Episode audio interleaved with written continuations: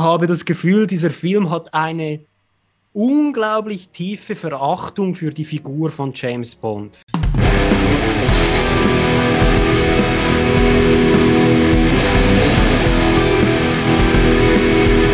I spit on your grave. Truly. You just take care of the justice, and I'll handle the revenge myself. Who will win? The living or the living dead? I had a mad impulse to throw you down on the lunar surface and commit interstellar perversion. Her deadliest weapon is her body. We'll tear your soul apart.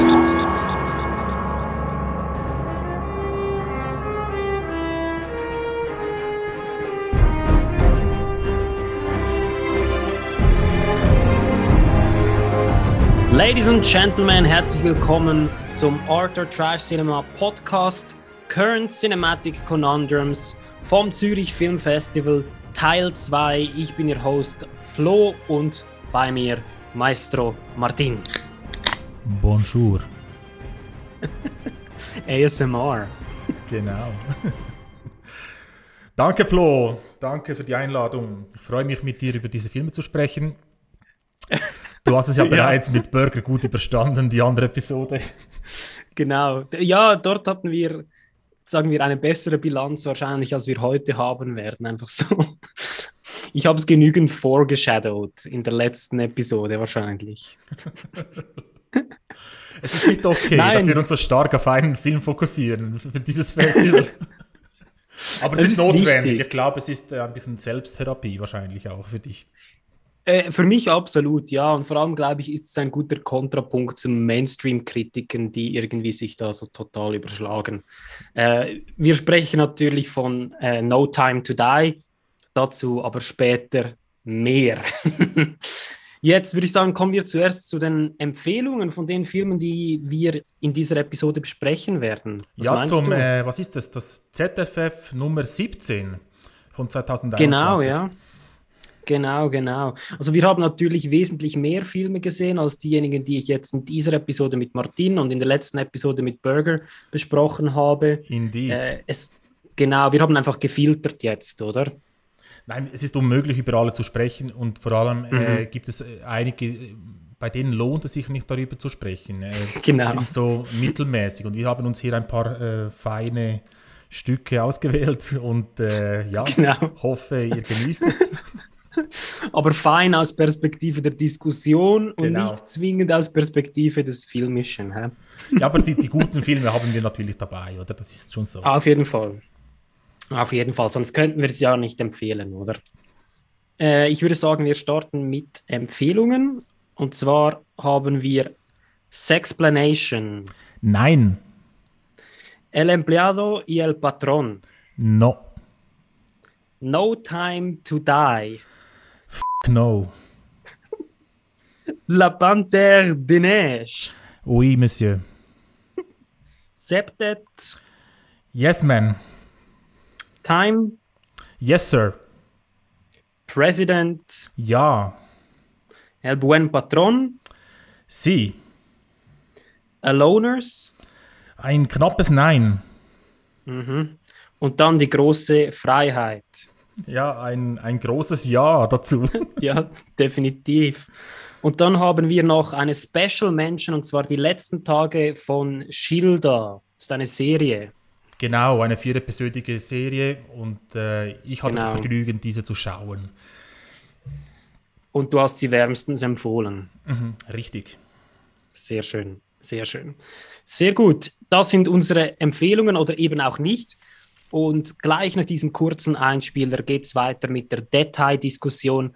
Bleibt dran, insbesondere äh, für den neuen Bond. Das wird spannend. Bis gleich. Hi, I'm Joko Anwar, director of Impetigore, Gundala, and Satan Slaves, and you are listening to the Art or Trash Cinema Podcast.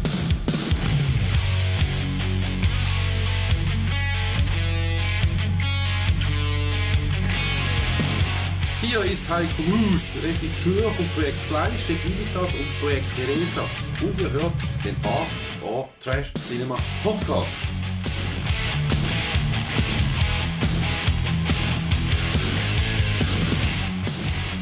안녕하세요. 영화 악인전, The Gangster, The Cop, and the Devil 감독 이원태입니다. You are listening to the Art Trash Cinema Podcast.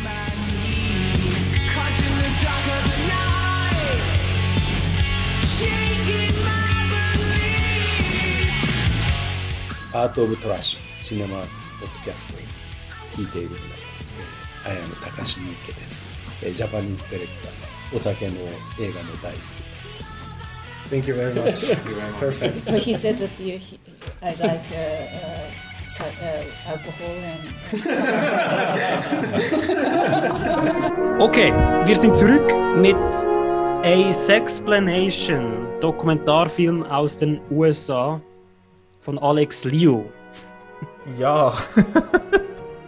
Wo beginnen wir hier? Äh, War das nicht der, der, erste Film, den wir zusammen geschaut haben? Könnte gut sein, oder? Kann sein, das wäre aber ein trauriger Einstieg gewesen. ich glaube es eben, es war der Fall. Ja, um mhm. was geht es hier? Ähm, es ist eigentlich, es geht um einen Film, der äh, die Sexualität vertieft behandeln will und vor allem in Bezug mhm. auf Enttabuisierung, das heißt äh, auf mhm. die Erziehung, se sexuelle Erziehung in, der Schu in den Schulen oder auch, mhm. äh, dass man diese Themen der Sexualität auch bei normalen Gesprächen äh, ansprechen kann oder erwähnen kann. Genau. Also es geht um den sexuellen Diskurs im Alltag und das aus der Perspektive, Perspektive eben von diesem Regisseur Alex Liu. Das ist ein, ein Amerikaner mit asiatischem Background, glaube ich. Also kommt aus einer Asian American Family und ist wohl eher konservativ aufgewachsen und ähm, gleich zu Beginn des Films kommt sein großes Bekenntnis, I like dicks, etc. Und ja, dabei, das ist dann dabei, der Aufhänger.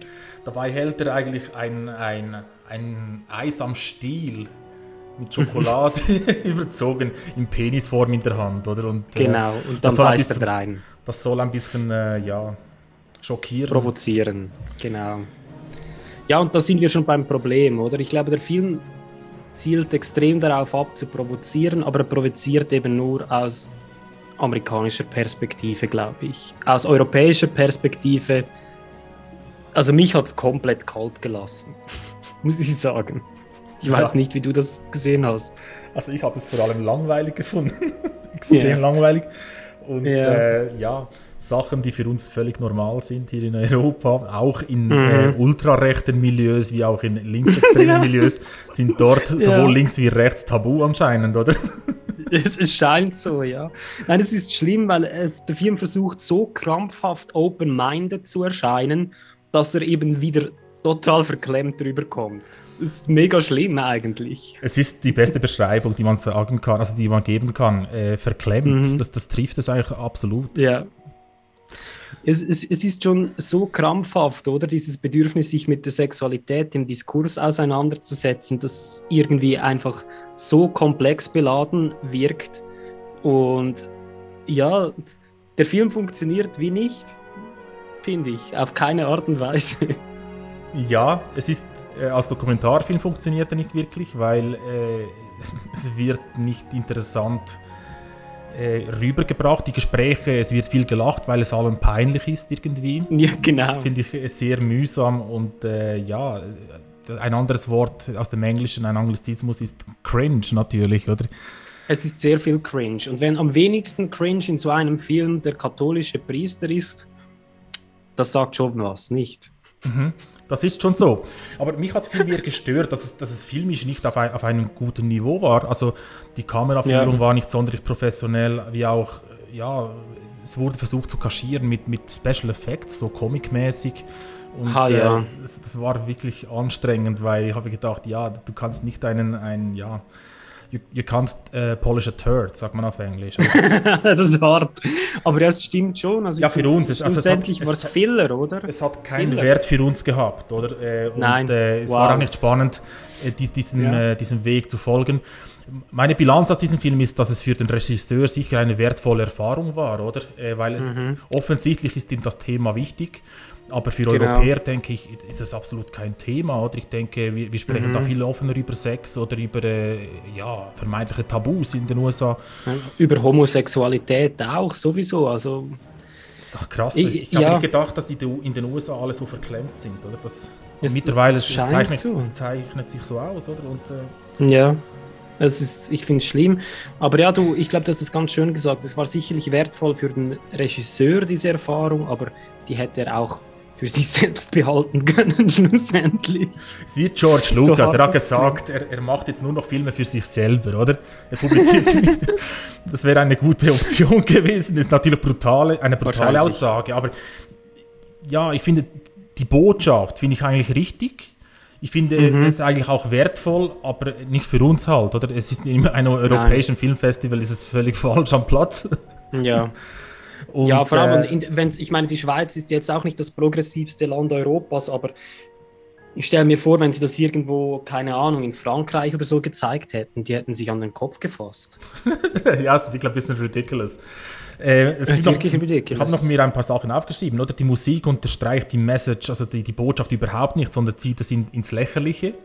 Mhm. Das, das ist mehrmals passiert, also ernste Situationen, die eigentlich spannungsbeladen sein sollten, waren nicht spannungsbeladen und wurden mit der Musik noch äh, ja, eben ins Lächerliche gezogen. Und auch mhm. noch, das, das Problem ist einfach, es gibt so eine Klimax-Szene, in dem viele Leute nackt gezeigt werden und das soll schockierend sein und für mich war es so, ja, ich musste okay, lachen. danke vielmals. Okay. Äh, ist, ja, wir haben alle nackte Körper gesehen, in, in Filmen, mhm. in Dokumentationen und äh, ja, Mehr Nacktheit in Jazz Franco in den ersten fünf Minuten im Regelfall. Ja, es sind, es sind auch, äh, man zeigt auch, dass die Körper unterschiedlich sind und alle auf, mm. auf ihre Art irgendwie schön sind, für mich zumindest.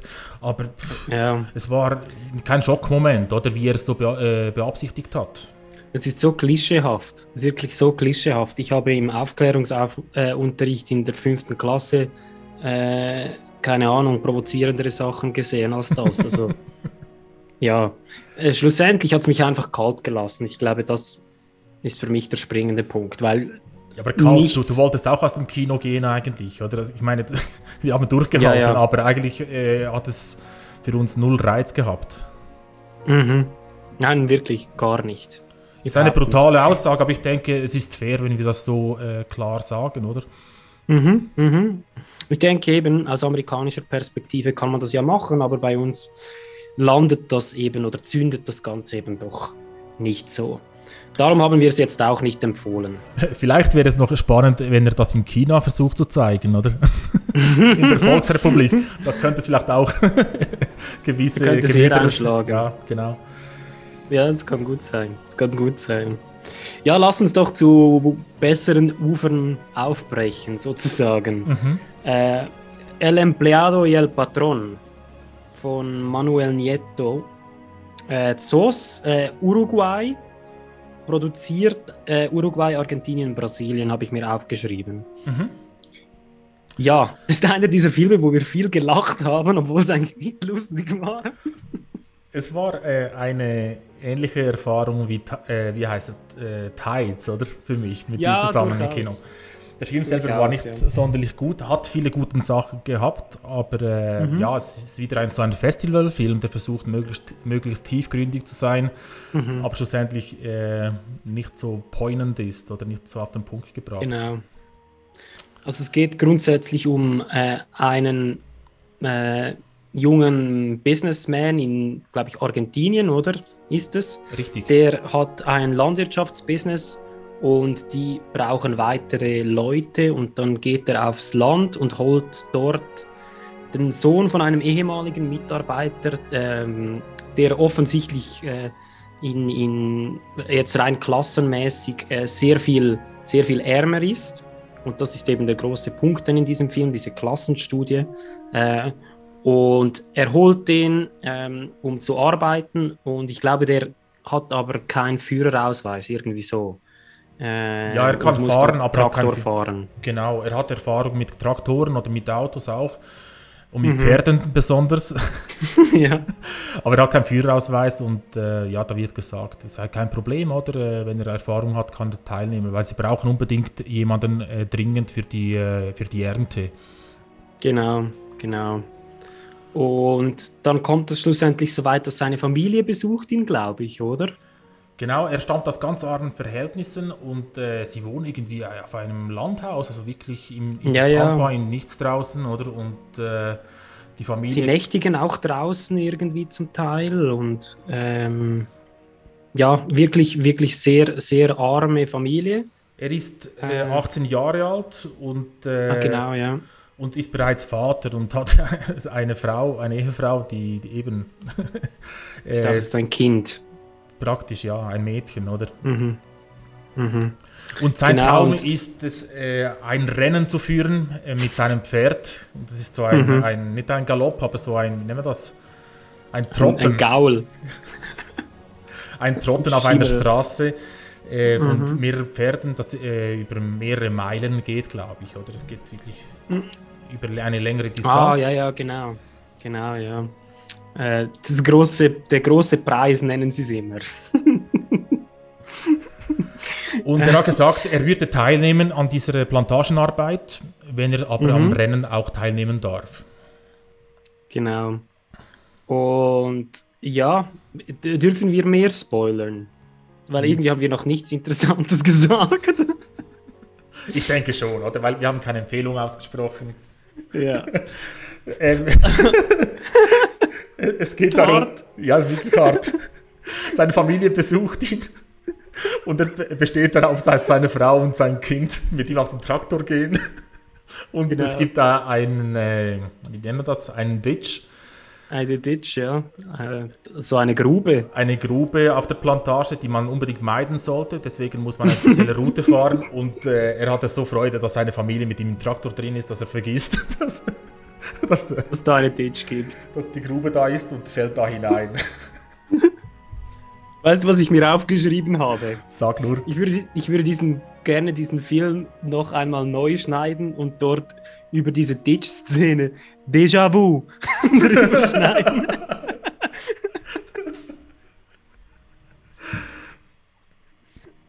ja, The Ditch is coming. Das war so unser Spruch während dem ganzen Film irgendwie, nicht wahr? Mhm.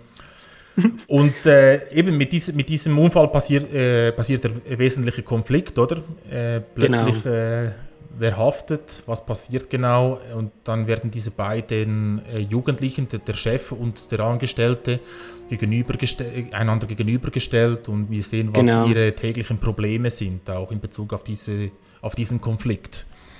Genau, und das kehrt die Dynamik fast ein bisschen um, oder? Weil jetzt dieser ärmere junge Mann eigentlich quasi am längeren Hebel sitzt, schlussendlich. Ja, das ist so, so ein bisschen das. Also ich glaube, mehr dürfen wir gar nicht erzählen oder sollen wir nicht erzählen. Wie gesagt, es ist eine Klassenstudie, eine Klassenstudie, so ein bisschen Slice of Life mäßig. Jetzt rein plot-wise, finde ich, ist es nicht ultra spektakulär. Ich weiß nicht, wie du das empfunden hast. Nein, aber wir haben doch zwei Szenen gehabt, in denen wir laut rauslachen mussten. Die beiden Ditch-Szenen. Genau. ja, fair, ja. Nein, also ich hatte Spaß eigentlich, aber wenn ja, man ja. den Film nüchtern betrachtet, nein, also es ist keine Empfehlung mhm. eigentlich. Man kann ihn schauen, wenn man Festivalfilme mag, aber äh, zumindest für unsere Audience, für unsere Zuhörer ist, denke ich, nicht ein, ein wichtiger ich Film. Ich denke es auch nicht. Aus, es gibt eine, einen Redeeming Factor, den ich noch anstreichen möchte, ist die Cinematografie. Die war wirklich sehr, sehr, sehr gut. Also und die Musik äh, immer, ja. Genau, und immer sehr gutes Framing, ähm, sehr refined alles, glaube ich. Also da, so rein von der Technikalität der Machart her, oder? Mhm. Sehr gut. Ähm, inhaltlich Fragezeichen. Ja doch, es ist ein, ein spannendes Thema eigentlich, aber nicht sonderlich äh, speziell gelöst oder äh, ja, genau. sehenswert. Also die Exekution Sinn. schlussendlich, plotwise, ist nicht un unglaublich spannend. Aber eben, das Problem ist einfach, beim Zürich Filmfestival sehen wir oft Filme, die, die, ja, die in der Natur draußen spielen. Und wir haben oft gute Cinematografie. ich denke, es ist mhm. nicht ein herausragender Faktor. Aber bei diesem Film stimmt es. Es gibt ein paar Szenen im Rennen, die äh, mhm. beeindruckend sind. Mit dem Sonnenuntergang ja, und so. Genau, genau. Oder auch diese Pre-Ditch-Szene, wo er so auf den Hügel raufschaut und dann sieht er seine ganze Familie da auf den Rössern so schön äh, am Horizont. Das fand ich auch super schön. Aber sonst, ja, eben, also kann man mal schauen, wenn der zufällig läuft an einem Festival oder dergleichen, aber sonst aufsuchen lohnt sich nicht unbedingt, finde ich. Und sonst meldet euch bei uns. ja, genau. Genau. Gehen wir weiter. Ja, es kommt jetzt äh, das Glanzstück jetzt... dieses Festivals.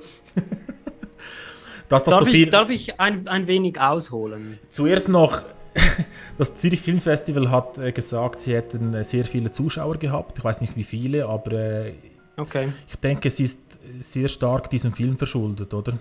Dass viele Leute diesen Film schauen wollten äh, vor der echten Premiere und dementsprechend das Festival gut besucht haben. Also wir sind froh für das Festival natürlich, aber äh, eigentlich muss ich sagen, ist es nicht ein Film, den wir hätten schauen müssen an diesem Festival. Nein, nein, also Jetzt hat auch uns, nichts mit dem Zürich Filmfestival zu tun, schlussendlich. Erzähl uns, wieso du diesen Film unbedingt schauen musstest. Äh, genau, also falls ihr es noch nicht gemerkt habt, wir sprechen über No Time to Die. Und vielleicht bevor wir starten, äh, große Spoilerwarnung. Wir werden alles total spoilern, auch wenn dieser äh, Hashtag äh, No Time for Spoilers äh, Sache, wenn die da im Internet herumgeistert. Wir werden spoilern, dann können wir auch ein gutes Review machen schlussendlich. No Time for Spoilers, war das wirklich ein Ding? Ja. ja, das, das, unterstreicht die Lächerlichkeit noch von dem Ganzen. In Ach. any case, also ich, ich muss wirklich das Ganze vorwegnehmen, weil ich war in der Pressevorführung äh, mit Handy abgeben und allem und war wirklich selten so wütend nach einem Screening. Ich hatte richtige Bauchschmerzen, es hat mich persönlich belastet, muss ich ehrlich sagen, weil die Bedeutung von James Bond für mich ist als Filmfan sehr groß, weil ich bin mit dem groß geworden. Äh, ich schaue bis heute diese Filme regelmäßig mit meinem Vater. Die sind wahrscheinlich, ich habe wahrscheinlich alle Filme bis zum Ende der äh, Brosnan-Ära circa fünfmal gesehen, mindestens. Und mein Großvater hat die Filme damals für mich im Free TV aufgezeichnet und ich habe diese Filme noch in meiner VHS-Sammlung mit den recordeten Labels, die er angeschrieben hat. Also einfach so, um den persönlichen Value von dieser Franchise für mich zu betonen. Hm? Ich habe das Gefühl, dieser Film hat eine unglaublich tiefe Verachtung für die Figur von James Bond. Ich weiß nicht warum. Und ich hatte das Gefühl, das Hauptproblem ist, dass niemand der Beteiligten einen James Bond-Film machen wollte.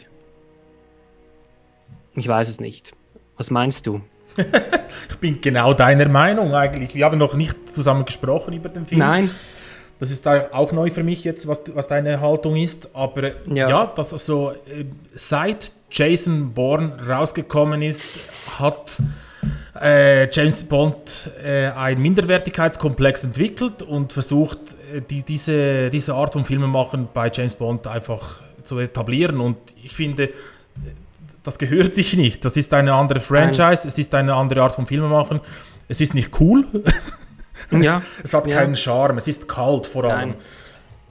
Es ist vor allem Hollywood. Das ist das Problem. Ich habe das Gefühl, weißt du, wenn ich diesen Film geschaut habe, ich sehe sie mögen das Geld, sie mögen das Product Placement, aber die Figur und die Franchise, da haben sie eigentlich keine Liebe mehr dafür. Sie wollen lieber einen 0815 Hollywood Blockbuster machen und das ist so der Trend, den wir sehen seit der Ära Craig und dem, oder zumindest dem letzten James Brosnan, äh, sorry, äh, Pierce Brosnan Film bereits. Kompletter Identitätsverlust für diese Franchise in diesem Film. Ja, aber es gibt, wir, wir, machen ja Spoilers, oder? Es gibt äh, ja, ja. eine Szene, zumindest in diesem Film, die funktioniert hat, die James Bond war. Es war cool. Welche? Äh, die Szene in Kuba. Ja, bin ich bei dir. Ja. Das war James Bond. Absolut. Es, es gab eine ja. Mission. Es gab, mhm. äh, es wurden Witze gerissen und es gab Komplimente. Es gab schöne Frauen. Es gab schöne Frauen äh, und äh, die Frau wurde nicht ob, äh, objektiviert, sondern sie war eine mhm. tatkräftige Frau und eine wichtige mhm. Pers Person für diese Mission, oder? Genau, genau. Und zwar sind ja mehrere Frauen in dieser Szene und sie haben alle ihren Part. Ähm, ja, also wichtig ohne dass es chauvinistisch ist. In, in, dieser Szene drin, oder? Also in, dies, in, diesem Part vom Film, muss ich einfach sagen, und Bond war in Bedrängnis, in, in echter Bedrängnis, mhm. wie wir es aus, aus den guten alten äh, Sean Connery-Filmen kennen, oder? Ja. Für mich hat es sich in diesem Moment wirklich wie, wie James Bond angefühlt. Der Rest des Filmes, mhm. nein, das, da, da, wollte man keinen mhm. James Bond-Film mehr machen. Und, genau, äh, ja. finde ich auch. Finde ich auch. Es gibt, und es gibt so viele weitere Probleme. Ich meine, Rami Malek, der Bösewicht, mhm. der Schauspieler des Bösewichts, der scheitert komplett creepy zu sein. Ich meine, der hat da seinen Garten, wo er irgendwie giftiges Efeu abpflanzt oder so. Ist, ich meine, was soll das? Diese lächerliche Backstory mit dem Giftgarten. Who gives a shit? Ganz ehrlich. Das war eine Demi-Szene. Der ist so schlecht. Hat es dich nicht an, an, an äh, Arrival oder an äh, doch, Blade Runner erinnert? Doch, doch absolut. Genauso prätentiös angehaucht. Der Poison Garden. Stop, wirklich. Und dann haben sie diesen unglaublich guten Schauspieler Christoph Waltz, verheizen sie noch einmal komplett, indem sie ihn einfach als ob man uns provozieren möchte. Sie bringen ihn noch einmal und dann geben sie ihm eine noch more undignified Art und Weise, wie er stirbt. Es ist wirklich, es ist zum Kotzen. Wirklich, mir war ein bisschen schlecht. Also, und weißt du, was ich das Schlimmste fand? Daniel Craig bringt wahrscheinlich hier die beste Leistung als James Bond. Das stimmt äh, nicht. Findest du nicht? Nein. Die er, er, bringt, die er in er, seiner Ära gebracht hat, zumindest. Er, bringt äh, eine gute schauspielerische Leistung hin, zum ersten Mal. Das stimmt. Aber das er stimmt. ist immer noch nicht James Bond, tut mir leid. Das stimmt. Nein, das stimmt, du hast völlig recht. Er, spielt für seine Verhältnisse gut. Er ist sympathisch, aber, aber er ist nicht James, ist Bond, James Bond. Ja, ja, voll. Und ich, ich denke, dass der Elephant in the Room, und jetzt nochmal Spoilerwarnung, ist dieser emotional Story Arc, den wir hier haben. Okay, kann man ja mal machen, das hat man schon mal versucht im James Bond. Ähm, hat nach Martins Ansicht wahrscheinlich funktioniert, nach meiner Ansicht hat es damals nicht so gut funktioniert. Aber ich finde hier einfach fehl am Platz für eine Figur, die so unapologetic ist im Normalfall. Also, was meinst du damit? Muss mir jetzt kurz erklären. Also man hat ja hier offensichtlich versucht, so ein bisschen äh, auf äh, In Her Majesty's Secret Service Bezug zu nehmen. Darum hat ja. sie auch immer wieder diesen Song äh, wiederholt und man hat versucht, hier einen äh, emotionalen Arc einzuführen. Aber ich finde eben, James Bond funktioniert dann am besten, wenn er einfach eine kompromisslose Figur ist. Er muss ja nicht sympathisch sein. Niemand sagt, dass diese Figur sympathisch sein muss. Sie muss witzig sein, sie muss brutal sein, sie muss effektiv sein. Und charmant. Und charmant. Nicht genau. sympathisch, genau. charmant. Nicht sympathisch. Und sie muss auch nicht groß emotional sein. Finde ich. Ja, ich weiß nicht, also, wie du das siehst. Ich, ich, ich, war frustriert und wütend, als ich den, den Soundtrack gehört habe. Er hat nämlich beide ja. gebracht. Der Regisseur hat beide Soundtracks gebracht. Uh, We Have All the Time in the World Genau, ja. Und auch den Intro-Soundtrack äh, ja, überarbeitet. Ich weiß, ja. Und ich, ich war wütend, weil es ist frech. es ist extrem ja. frech. Dieser Film. Äh, weißt äh, du, wer das war? Weißt du, wer das war? Das untermalt meinen Vorwurf des Hollywood-Kitschs. Wer war das? Hans Zimmer. Nein, nein, nein, nein. Wieso? Nein, ich, wirklich. Ich weiß es nicht. Ah. Ich weiß es nicht, Martin. Ich weiß es nicht. Das ist. Nein. Du hast mich kaputt es gemacht. Es ist wirklich. Aber äh, weißt du jetzt, was ich meine, oder? Also, das ist doch wirklich. Wollen wir jetzt einen englischen James Bond mit englischem Humor oder wollen wir fucking Armageddon, wo wir am Schluss irgendwie schon fast die, die äh, Aerosmith Musik hören? I don't wanna close my eyes. Äh, wo da Bruce Willis sich auf dem Ast, äh, äh, da auf diesem Meteor opfert. Same thing. same thing, gleicher Kitsch, nicht? Ist, ist also, es ja, und ich möchte hier noch eine Lanze brechen für äh, On Her Majesty's Secret Service, oder? Jetzt habe ich mir gedacht. Das muss ich, nein, weil äh, ja, der emotionale Arc ist auch da, aber mhm. er ist nicht äh, zentral während des ganzen Filmes. Mhm. Was wichtig ist, ist die Mission. Es ist immer die Mission und das andere kommt äh, nebenbei, oder? Und das ist hier nicht der Fall. Hier ist von Anfang an äh, der emotionale Arc im Vordergrund und die Mission ist ja zweitrangig. Mhm. Ich meine, easy. Es wird noch über internationale Konflikte gesprochen und ich habe gedacht, ja, hört auf. Ich meine, wenn ihr es nicht mhm. richtig machen wollt, dann äh, erwähnt es auch nicht, oder? Ja, und äh, ich auch. Der Unterschied ist einfach der Schluss. Hier wird der Schluss aufgebaut. Ah, oh, wir wissen, ja, das wird passieren, oder? Also ich spoilere es jetzt. James Bond wird sterben, oder? Und mhm. äh, beim, bei On Her Majesty's Secret Service sind wir unvorbereitet. Es gibt ein Happy mhm. End, sie haben geheiratet, sie fahren los und plötzlich mhm. fährt ein Auto vorbei und schießt rein und die Frau stirbt. Und dann kommen, und dann die, ist, dann kommen die Credits. Genau, dann kommen die Credits. Und das war für mich so effektiv, oder? Das ist ja, simpel, ja. aber wunderschön, oder? Ja, ja. Und das, das, das war hier nicht Fall. Hier, hier, hier, so. hier, hatten wir Hollywood, wie du gesagt hast, oder? Mhm. Er steht im Sonnenuntergang, äh, breitet die Arme aus und bringt den Herrn Solo, äh, I know, diese Line, oder? Und nein, also ich fand es wirklich zum Kotzen. Und es, äh, der Witz ist ja, dieser Tod, der fügt eigentlich emotional nichts zu diesem Film hinzu. Nichts. Nichts. Und ich habe mir jetzt immer überlegt, wieso musste man diese Figur jetzt in diesem Film töten? Und ich habe immer so ein bisschen gedacht, okay, sie wollen sicherlich unbedingt jetzt einen weiblichen James Bond bringen. Das ist ja schon lange in Diskussion. Aber anscheinend hat die Produzentin jetzt gesagt, das wollen sie auf keinen Fall, das sei nicht der Plan. Dann frage ich mich jetzt, wieso? Why? Wieso musste man die Figur überhaupt töten und so, eine, so einen einschneidenden äh, Schnitzer in diese Franchise machen? Es addet überhaupt nichts. Und es ist ja dann offensichtlich auch für den weiteren Verlauf der Geschichte nicht zielführend. Also, vor allem ist es so unbefriedigend. Ich meine, okay, wenn man irgendwann mal sagt, ich möchte diese wichtige Figur töten, dann muss es doch ein bisschen verdient sein. Ich meine, wir haben Bösewichte wie Goldfinger, wir haben Blofeld, der mehrmals vorkommt, der wäre ja sogar in diesem Film gewesen. Wir haben hier fucking Rami Malek, der Robot, wie heißt der? Mr. Robot, Kenn der hier, äh, ja, das ist eine Serie, wo er die Hauptrolle spielt. Und er spielt hier wirklich lausig. Er spielt lausig und es ist so unverdient. Es fühlt sich alles so gesucht und kitschig und ja, also ich war so unglaublich wütend. Ähm, das, dasselbe übrigens mit dem unverdient und unbefriedigend gilt für mich mit dieser Geschichte mit seiner Tochter. Es, es addet nichts zu diesem Film. Nichts wirklich nichts. Ich meine, schlussendlich, äh, Malek lässt es ja dann gehen irgendwann. Einfach so, weil er keinen Bock mehr hat. Und dann ist die Tension vorbei. Stimmt, ja. Das ist äh, wieder eine Chance, die vergeben wurde, oder? Weil es, nein, aber die ganze, wie gesagt, mir gefällt, äh, mir hat nur eine Szene gefallen oder ein, ein Teil, mhm. das war in Kuba. Und nicht wegen, nur wegen Ana de Armas, sondern einfach die Chemie hat gestummen und für mich war es mhm. ein, ein James Bond-Moment, oder? Eine mhm. Mission. James Bond braucht eine Mission und ich habe das Gefühl, bei, mhm. bei Daniel Craig war es bisher immer der Fall. Also beim ersten, beim Casino Royale hat er auch eine Mission, aber sonst war es immer so, ah, es ist immer der Ausnahmezustand, oder?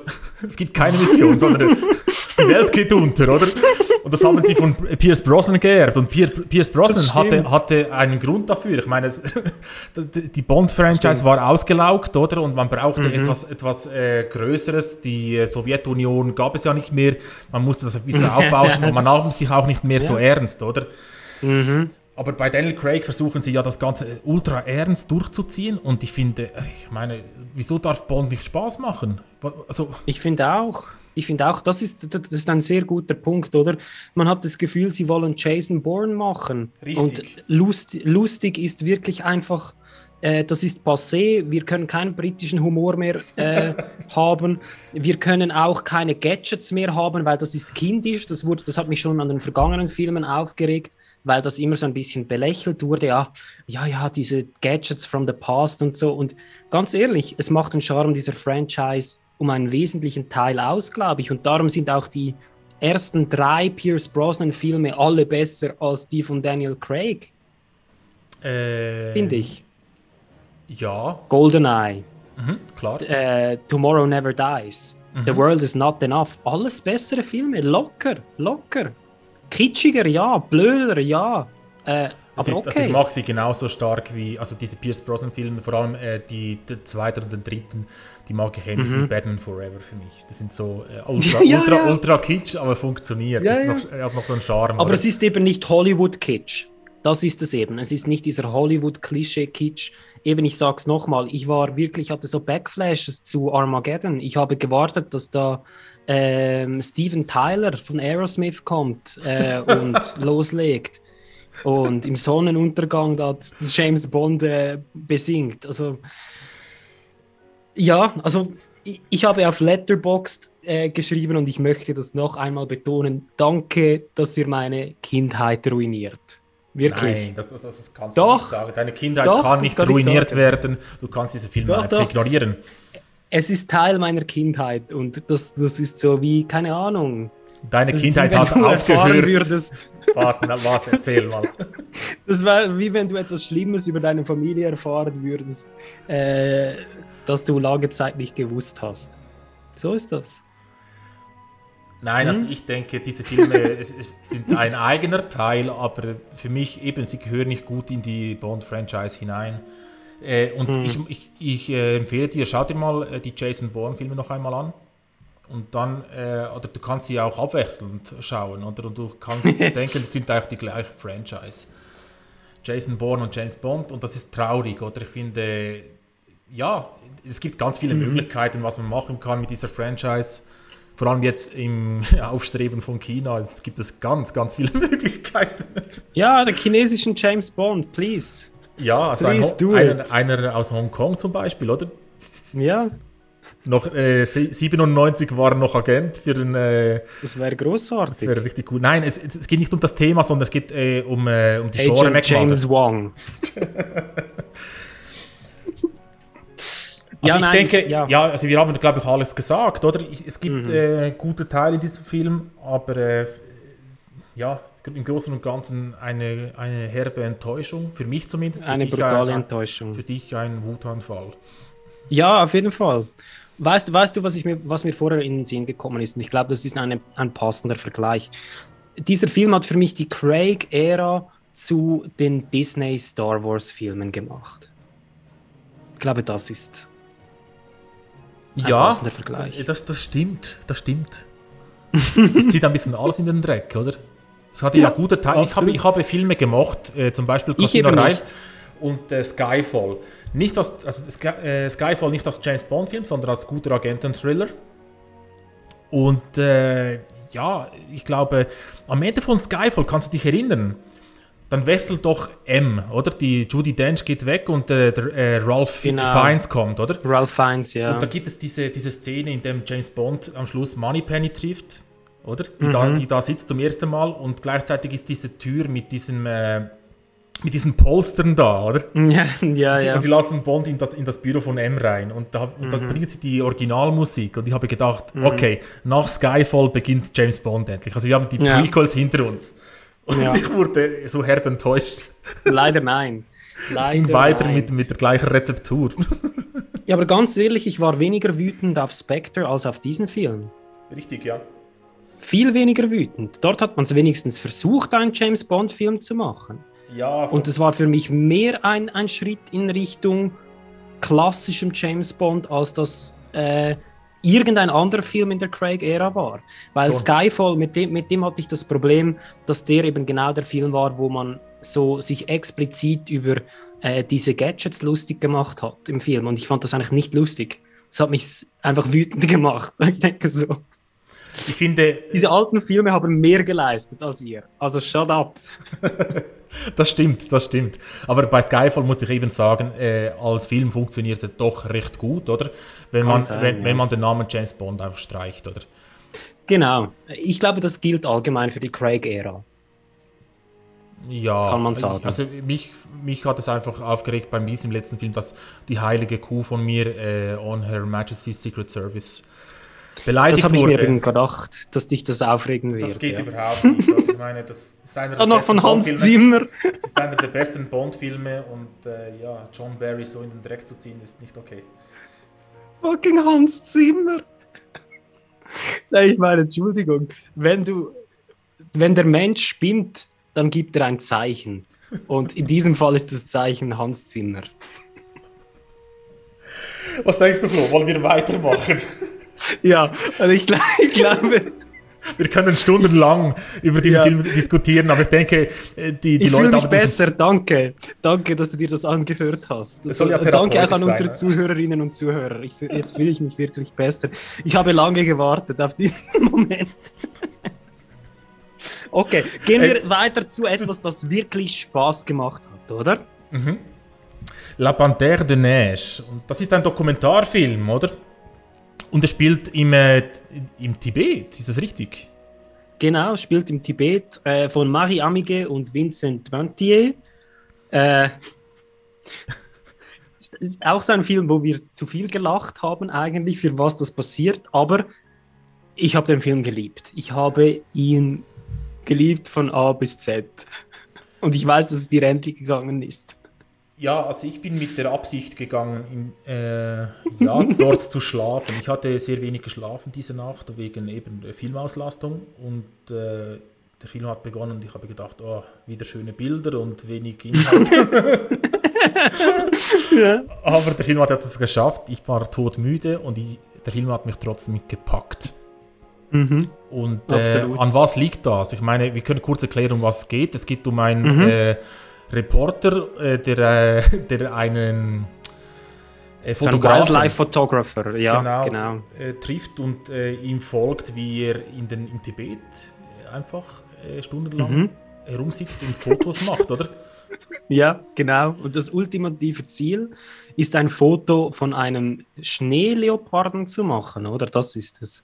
Richtig, richtig. Und äh, was hat uns an, an diesem Film so begeistert? Ja, also. Es ist die Obsession, glaube, oder? Die Obsession. Die Obsession, ja, genau. Und, und wieso fand ich das so cool? Weil es fühlt sich sehr ähnlich an wie diese Figuren oder diese Menschen, wir müssen es so sagen, die Werner Herzog jeweils ausgräbt für seine Dokus. das stimmt. Oder? Der, der Dokumentarstil, wie, wie die Gespräche aufgezeichnet sind, mit welchen Pausen. Das ist sehr, sehr natürlich à la, à la Herzog total. Das habe ja. ich mich nicht, nicht Und die Kamera bleibt stimmt, drauf. Die Kamera bleibt drauf. Und ich fand es ich so lustig. Äh, ich mag eigentlich Dokus, weißt du, mit einem klaren Narrativ. Und hier äh, wird es einfach durch die Charaktere äh, irgendwie äh, etabliert. Und es ist lustig, weil der eine ist eben dieser total obsessive und so ein bisschen leicht zen äh, Fotograf. Oder soziopathisch. Andere, ja, sehr soziopathisch. Und der andere, das ist so eine Mischung, dieser Reporter, der ihn begleitet, zwischen so himmelhoch jauchzend und dann hat er überhaupt keinen Bock mehr auf alles. Und immer wenn er so, wenn er wieder so ein, ein wenn er so in einem ähm, Hoch ist, in einem emotionalen Hoch, äh, wenn sie zum Beispiel irgendwie, irgendwann kommen Bären und dann gibt es wieder, dann machen sie da die Fotos, dann gibt es einen Cut und, und, dann bringt er wieder so die äh, poetischsten Ergüsse über das Leben. Dann gibt es wieder einen Cut und dann sieht man ihn wieder irgendwo sitzen und es scheißt ihn offensichtlich an, da rumzusitzen. Das ist fast das Schönste, wenn, wenn sie gefilmt werden. Nicht, wenn sie zeigen, ja. was sie filmen, oder? Ja oder fotografieren. Ähm, was, was war witzig? Ähm, Diese Beobachtung, die sie immer fühlen. Ja, äh, also der Fotograf hat gesagt, er wurde oft kritisiert, weil er das, die ganze Natur oder die ganzen Szenerien äh, ästhetifiziert. Mhm. Und er hat da eine schöne Bemerkung gemacht, äh, wieso, äh, wieso nicht die Schönheit zeigen, wieso müssen, müssen wir immer die, die schlechten mhm. Seiten zeigen. Ich kann mich auf das mhm. konzentrieren, was mir gefällt, oder? Mhm. Mhm. Das und das machen sie auch. Also die Cinematografie ist outstanding. Ja, fantastisch und äh, es packt einen. Und wie, das Coole ist einfach, ähm, wir befinden uns beide, glaube ich, in einem recht hektischen Alltag, oder? Normalerweise. Mhm. Und der Film mhm. hat es geschafft, den Rhythmus äh, dieses Alltags runterzubrechen und auf ein tiefes Niveau zu bringen, oder? Weil es ist super entschleunigend. Richtig, äh, weil sie müssen sich Zeit lassen, wir müssen uns Zeit lassen und mit ihnen warten. Und wir mussten auch lachen, weil wir es lustig gefunden haben, wie sie leiden mussten, um ein, ein winziges Bild zu, zu schießen. Aber dieser so Weg super. ist wunderschön, oder? Und es ist ja. fast schon etwas, äh, ja, etwas Zen-mäßiges, wie du gesagt hast, oder?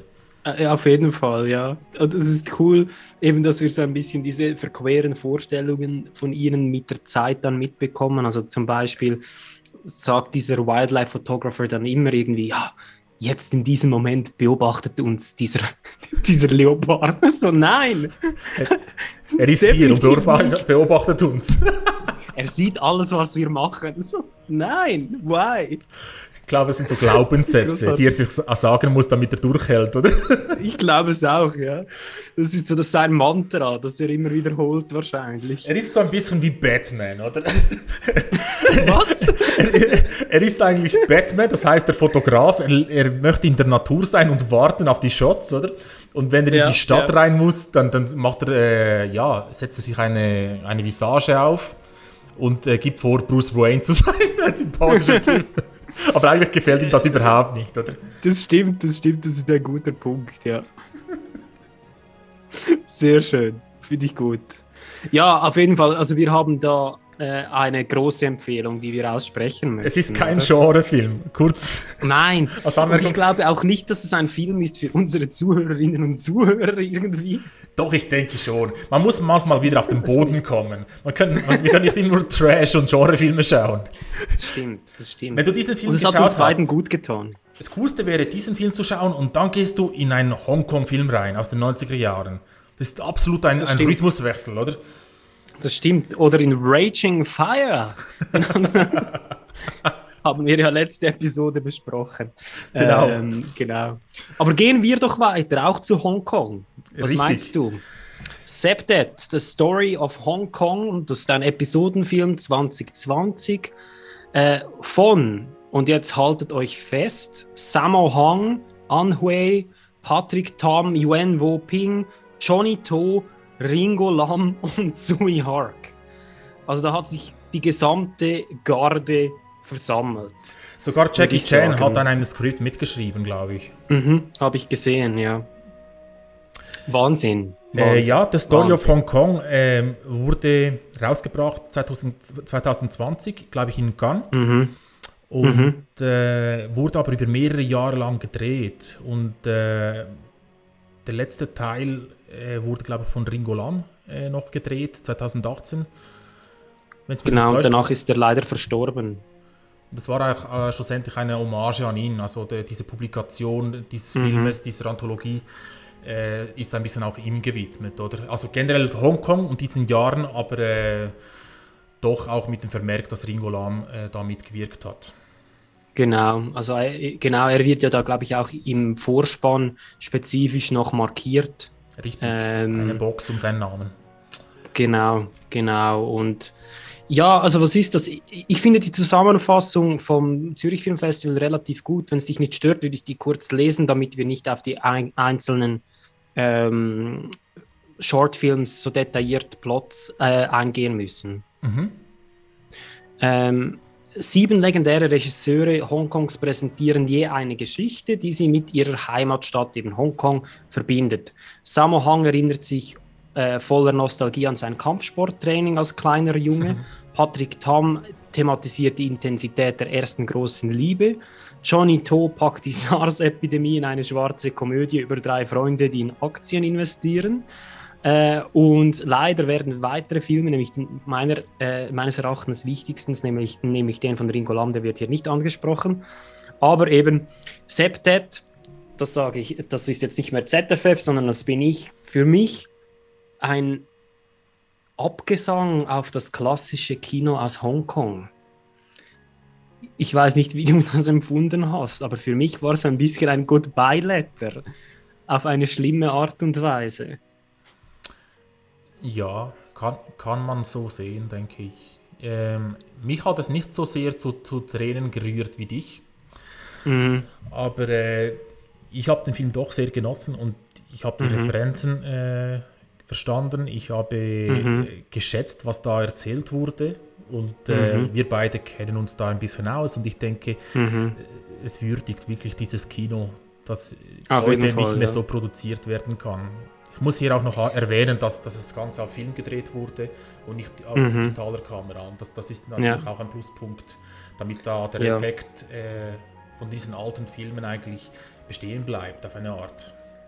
Genau, und für mich ganz wichtig an diesem Film, äh, ähnlich schon wie bei Benny Chan mit äh, Raging Fire, wo wir gesagt haben, es ist ein wunderschöner Swan-Song. Hier ist es ein wunderschöner Swan-Song von Ringo Lam, finde ich. Die, aus meiner Perspektive, die Short Story von Ringo Lam by far die stärkste. Und dann hat er auch noch Simon Yam, den alten Cut 3 Halunken, äh, hat er in seiner Story. Es ist wunderschön. Es ist wunderschön. Ich, ich habe mich so zu Hause gefühlt im Kino. Das stimmt. Äh, ich bin auch der Meinung, wie du, dass das der beste Abschnitt war.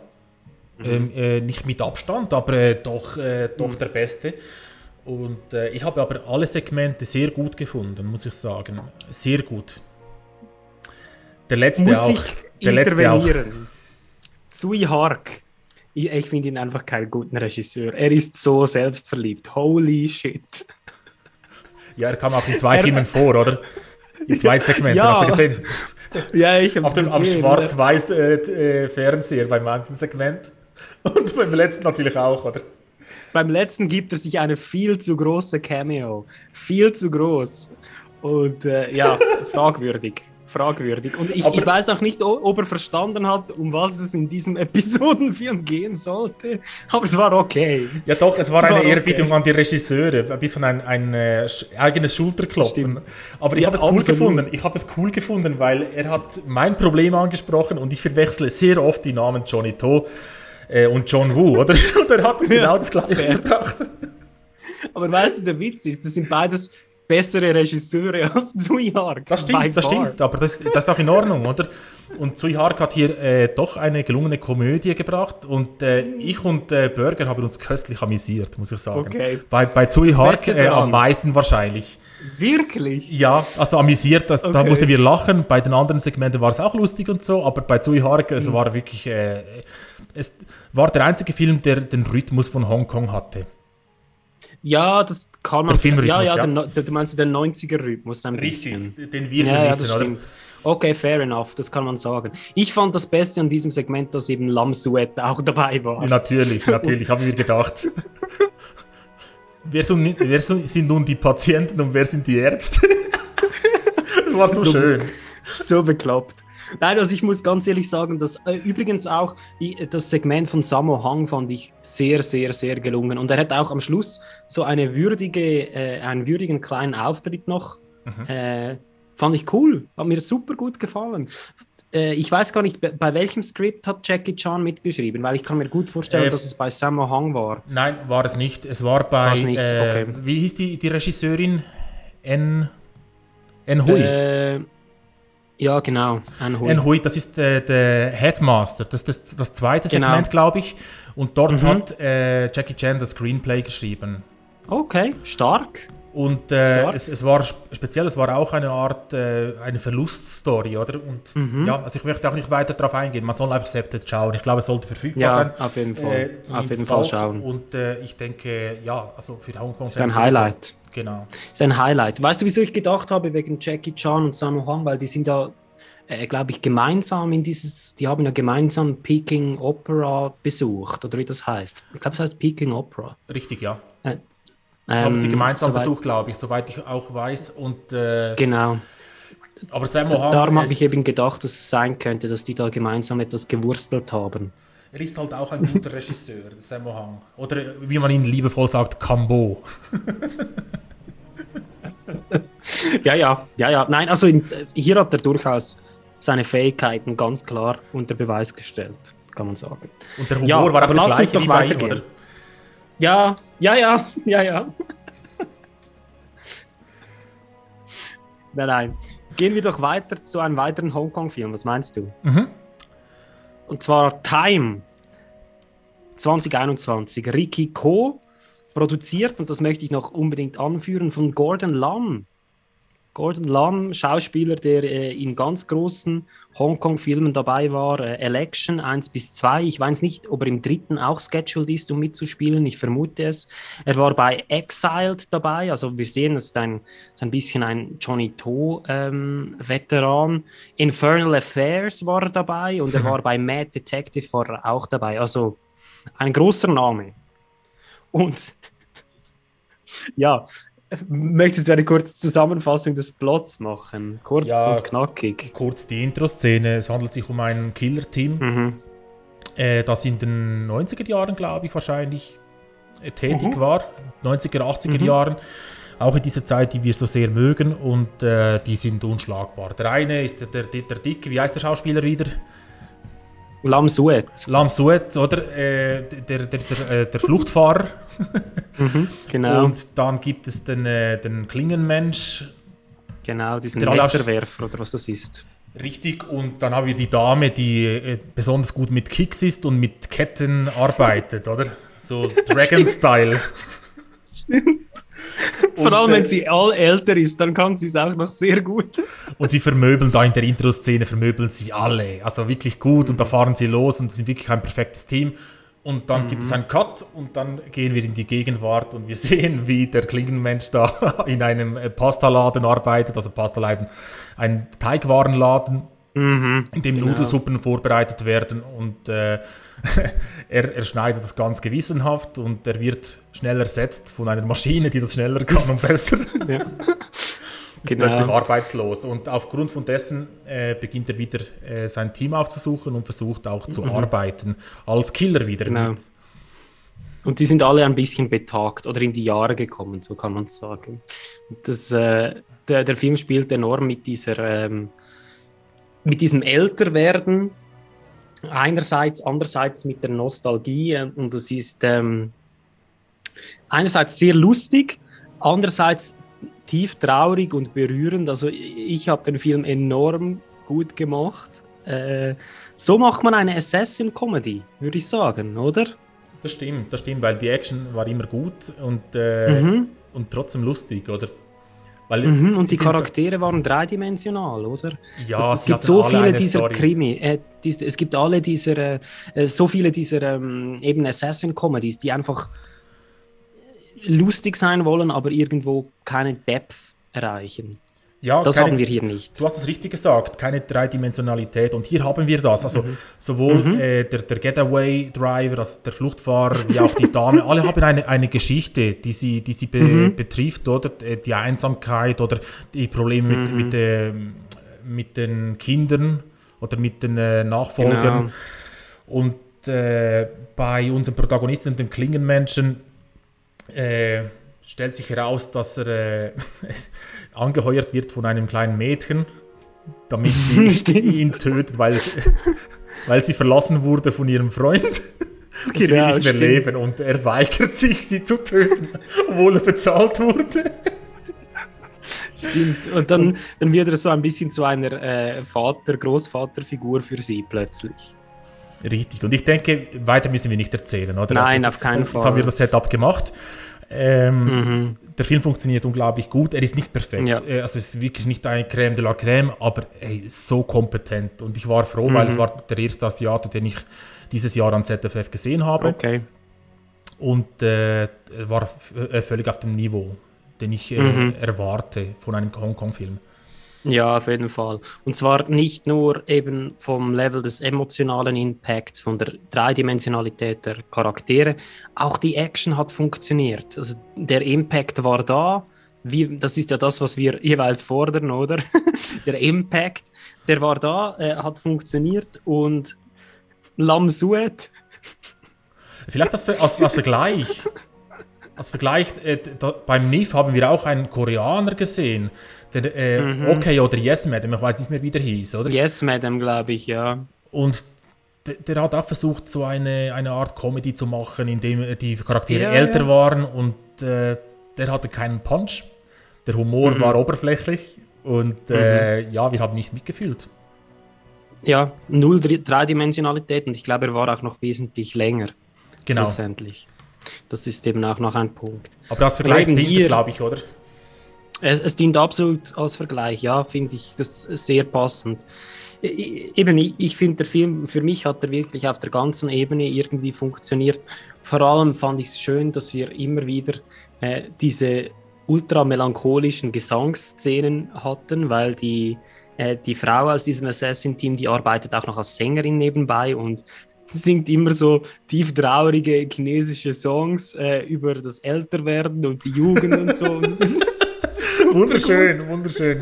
Super gut. Und dann haben wir eben Lam Suet, den solltet ihr übrigens kennen aus den allen möglichen Johnny Doe-Filmen, Election, PTU etc. Und bei Ricky O hat er auch mitgespielt. ähm, und der hat ständig Herzinfarkte und ist immer unglücklich. Und am Schluss, äh, Spoiler Alert, Spoiler Alert, Spoiler Alert, endlich glücklich ist er dann, als er im Gefängnis landet. Ja, also es ist, es ist toll, es ist toll. Mehr kann ich gar nicht dazu sagen. Es, es gibt trotzdem eine kleine Kritik, oder? Okay. Es gibt eine kleine Kritik und das ist, er ist sehr melodramatisch, der Film. Ja, ja. Äh, kurz, äh, am Schluss den, die letzten zwei Drittel des Filmes verdient. Am Anfang äh, gleich übertrieben ein bisschen. es kommt immer diese Melodie und wir wissen noch gar nicht, wie es den Charakteren geht, oder? Und das kommt schon die traurige Musik. so als Einstimmung. Das war für mich ein bisschen zu viel, aber äh, nein, das, das, das, tut den Film überhaupt nicht ab, oder? Nein, gar nicht. Überhaupt es einfach erwähnt haben. Und dann kann man gut mit einem Bier schauen. Das macht, das macht sehr viel Spaß. Ist perfekt dafür, glaube ich. Mhm. Super, gehen wir weiter. Äh, und zwar kommen wir kurz zu einem Film, den ich alleine geschaut habe. Mach ich ich mache es ganz kurz und schmerzlos.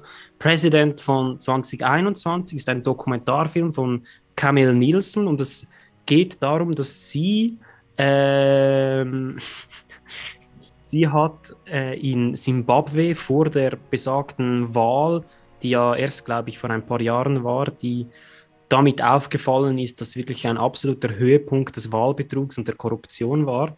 Mhm. Die hat irgendwie da, bevor das alles passiert ist, ähm, beschlossen, die MDC Party, das ist so ein bisschen die Arbeiterpartei, unter der Führung von Nelson Chamisa damals zu begleiten und die wollten die alte Garde, die Partei hieß SANU PF, mit äh, Emerson Manangagwa äh, als schwer korrupter Führer, die wollten die eben überstürzen. Und es hat sich so ein bisschen ähm, gezeigt, eigentlich im Vorfeld von diesen Wahlen, die sie eben am die sie groß angekündigt haben als ultra transparent und fair etc., dass eben diese MDC-Party, die Arbeiterpartei, wahrscheinlich gewinnen wird. Und wir verfolgen dann mit, wie alle diese Hoffnungen, es ist eigentlich nicht lustig, ich lache, aber es ist Situationskomik, weil es traurig ist. Ähm, wir verfolgen dann mit, wie eigentlich alles in einem Kartenhaus von Korruption zusammenbricht und die absurdesten Sachen passieren, dass schlussendlich eben diese MDC äh, die Wahl eben nicht gewinnt. Also wir haben zum Beispiel ein so ein, ein schönes Beispiel, das angeführt ist. Wir haben ein Wahlzentrum, da werden über einen ganzen Tag 100.000 Stimmen ausgezählt und in der letzten Stunde oder halben Stunde äh, werden plötzlich 300.000 Stimmen ausgezählt für die, für die bestehende, für die Partei, die an der Macht ist. Oder das sind solche Sachen. so gut. Und ja, also es sind so wirklich. Und das, das Schöne ist, dieser Nelson Chamisa, der ist so ein toller Charakter, das, also ist der eine, eine echte Figur. Und der, hat dann, der sagt dann irgendwann, äh, das alte Regime, die waren wenigstens noch gut damit, darin zu betrügen. Aber jetzt die, die können nicht einmal, mehr schön betrügen. Ja, das ist ein guter Film, also es ist unglaublich spannend. Es ist so absurd, dass man meinen könnte, es sei Fiktion, aber es ist eben für die Leute in Simbabwe traurige Realität und hat einen sehr ernüchternden und, und harten äh, Nachgeschmack, bitteren Nachgeschmack für die Zuschauerinnen und Zuschauer. Daher äh, ganz große Empfehlung meinerseits. Das Doku ähm, kann ich wärmstens ans Herz legen. Gut, äh, so viel dazu. Freue mich auf den, du, das, den schaue ich auch noch. Also, wenn ey, musst du unbedingt schauen, also du, du wirst den mögen, glaube ich. Das ist, also es geht so in eine ähnliche Absurdität rein, wie so diese Metz Brücker äh, Dokus. Also weißt du, äh, ja. äh, Hammerskjöld. The Cold Case. Und äh, Konsorten. Doch. Genau. Ah, ich muss aufhören. Dieser diese Film war zu viel. Fantastisch. Fantastisch. Äh, ja, kommen wir doch zu dem Film, den du dir alleine angeschaut hast, noch, den wir genau. auf der Liste haben. Da haben wir El Buen Patron, äh, Regie von mhm. Fernando León de Aranda äh, aus Spanien 2021 mhm. und der, das ZFF betitelt es als Satire. Und es war im, in den Gala-Premieren auf, aufgeführt. Und wir haben hier einen mhm. Spielfilm. Mhm. Und ich muss noch vorwegnehmen, dass ich äh, spanische Filme in der Regel härter bewerte als andere Filme, weil ich die Sprache verstehe. Und äh, ich habe das Gefühl, es kommt vieles, viel nicht Gutes aus Spanien. Und dass es oft einfach äh, hoch gehypt wird, weil man den, äh, das heimische Kino stärken möchte. Und für, äh, für viele hat es natürlich einen Exotikfaktor, für mich äh, kein bisschen, oder? Äh, dieser das Film Problem war aber eine Empfehlung von uns. Auch. Ja, das haben wir auch, aber in der Schweiz ist es noch schlimmer, glaube ich, mit, äh, mit der Qualität. Teils. Teils. Richtig. Äh, Sorry, ich habe dich unterbrochen. Vielleicht zur Synopsis. Äh, wir haben hier Javier Bardem, einen großartigen Schauspieler und der spielt Blanco. Der ist der Chef einer äh, Fabrik für Wagen. Also äh, Wagen, Gleichgewichtswagen, oder? Mhm. Und es steht äh, ein Wettbewerb an, in dem ein Preis verliehen wird für äh, ausgezeichnete Unternehmensführung. Okay.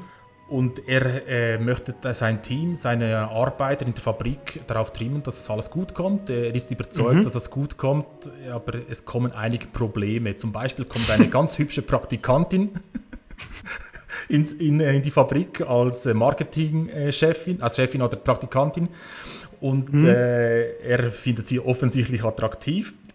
Der Chef der Produktion äh, hat Probleme zu Hause mit der Frau, die Frau geht fremd. Äh, weiter gibt es noch einen Arbeiter, der Kinder hat und in, sich in einer Trennung befindet. Und äh, er wird entlassen kurz vor diesem, vor, vor diesem Wettbewerb und äh, er entscheidet sich dafür, ein riesen Radau zu machen und vor, den, mhm. vor der mhm. Fabrik zu campen und immer mit dem Megafon zu schreien, dass er was für ein Dreckchef ihr seid. Weiter hat er noch äh, einen äh, Lieferanten, der, der oft einfach alle Mitarbeiter fertig macht. Und äh, zu Hause hat er eine Frau, die völlig äh, apathisch ist und ihm irgendetwas Wichtiges sagen muss, aber immer äh, zufälligerweise vergisst, was es gerade war, oder? und ich möchte nicht weiter erzählen, also es kommt alles anders, als es gedacht ist und äh, Javier Bardem liefert hier eine, eine Glanzperformance. Okay. Das ist wirklich eine Komödie, die funktioniert, oder? Und wir beide sind enorm hart mit Komödien, denke ich. Ja. Es ist nicht einfach, uns zum Lachen zu bringen. Wir lachen meistens über Sachen, die wir nicht lachen sollten. Aber das ist, ist das, der Film hier ist absichtlich äh, witzig und äh, mhm. ja, glänzt darin auch, muss ich sagen. Schön. Eine große Empfehlung und es wird auch nicht Genre-Fans äh, äh, gefallen, wie auch Genre-Fans. Ich denke, das ist einfach gutes okay. Kino. Klingt gut. Also, den werde ich sicherlich schauen. Wenn, was meinst du, wird der äh, in hiesigen Landen verfügbar sein? Wahrscheinlich schon, wenn Javier Bardem mitspielt. Ja, der wurde gekauft, also die Kopie hatten und äh, ah, okay. in, in, in, der Schweiz wird er, wird er anlaufen. Also ganz viele äh, Verleihe haben den Film genommen. Das zeugt auch ein bisschen vom, äh, von der Qualität von einer solchen Produktion. Ja, auf jeden Fall, ja. Ah, cool. Ja, dann wird er jetzt sicher in den Arthouse-Kinos anlaufen. Richtig, ja. Also das heißt, äh, Riffraffs in, äh, oder Xenix in Zürich und äh, nein, Kosmos wahrscheinlich auch und in Luzern wäre das Ja, also sicher, sicher, sicherlich in, in den Piccadillys etc., oder? Richtig, Dort, und äh, in Bern wäre es wahrscheinlich das Rex. Mhm. Das klingt doch super. Klingt doch super. Okay, ja, vielen Dank. Gehen wir weiter auf Korea. Genau, das war, ich war überrascht, dass ein koreanischer Film dabei war. Mhm. Aber es ist jetzt Mode, koreanische Filme zu zeigen, nach dem oscar Sie hatten letzten, letztes Jahr ja auch einen Koreaner in der Competition. Ich weiß leider nicht mehr, wie der hieß, aber der war auch, der war sehr, sehr gut. Der war noch besser als dieser hier. Äh, unglaublich berührender Film. Den hatte ich da, ich glaube, das war der erste Film, den ich geschaut habe letztes Jahr mit Schneller gemeinsam. Okay, okay. Ähm, aber hier eben Aloners. 88 Minuten, hey, Korea. Sehr gut.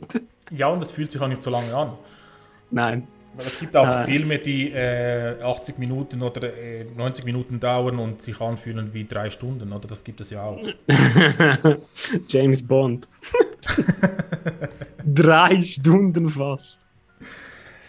Holy fuck. Ja, um was ja. geht es? Wir haben hier eine eine Frau, eine junge Frau, glaube ich, die äh, alleinstehend ist, die in einer kleinen Wohnung mhm. wohnt und äh, arbeitet bei äh, einem Kundenservice für Kreditkarten einer Bank, glaube ich.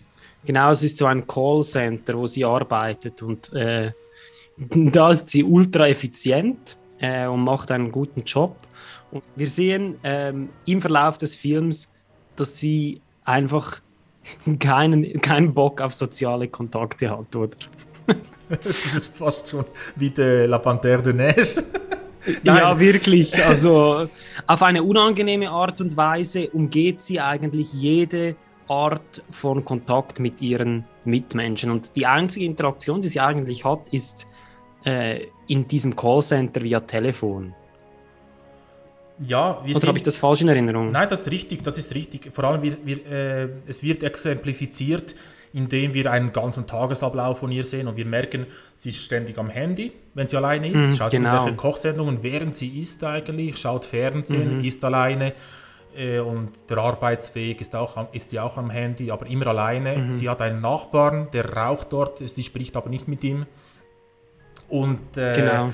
ihr Vater versucht sie anzurufen, aber sie nimmt normalerweise nicht ab oder ruft die mhm. viel, viel später zurück. Mhm. Und ja, das ist ein bisschen so, ja, das trifft ein bisschen den Zeitgeist, denke ich. Äh, in, auf in, jeden in, Fall. In, ja. Ostasien auf jeden Fall, aber hier in Europa äh, kommt das jeden, Zum Teil auch, ja. Kommt das auch äh, sie mehr. Ich glaube es auch, ja. Und äh, genau, wir, ich denke, viel mehr dürfen wir gar nicht erzählen. Ich glaube einfach, dass so ihre Fassade bringt dann, sie beginnt dann so ein bisschen zu bröckeln, als äh, sie eine neue junge Mitarbeiterin einführen muss und mit der äh, muss sie dann tatsächlich Konversation führen. Was ihr anfänglich nicht so gut gelingt. Es, es gelingt ihr eigentlich nie besonders gut. Doch, doch, es gelingt ihr äh, einmal. Es war cool, Ganz äh, diese Szene. Und äh, hast du einen Vergleich für diese Art von Filmen machen, vor allem für die, für die ersten Szenen und so?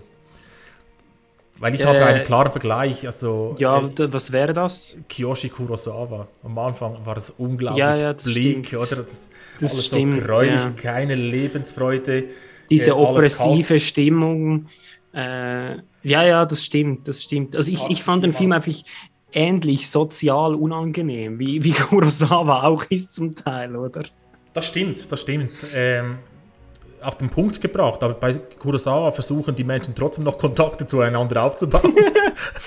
und die, die Stimmung bleibt oppressiv, wie du sagst eigentlich. Ja. Und ja, hier wird es eben, die Op Oppressivität wird eigentlich durch, äh, durch die Bilder erzeugt, wie auch durch die sozialen Kontakte, die gemieden werden. Mhm. Die Gespräche, das ist das Schlimmste wirklich.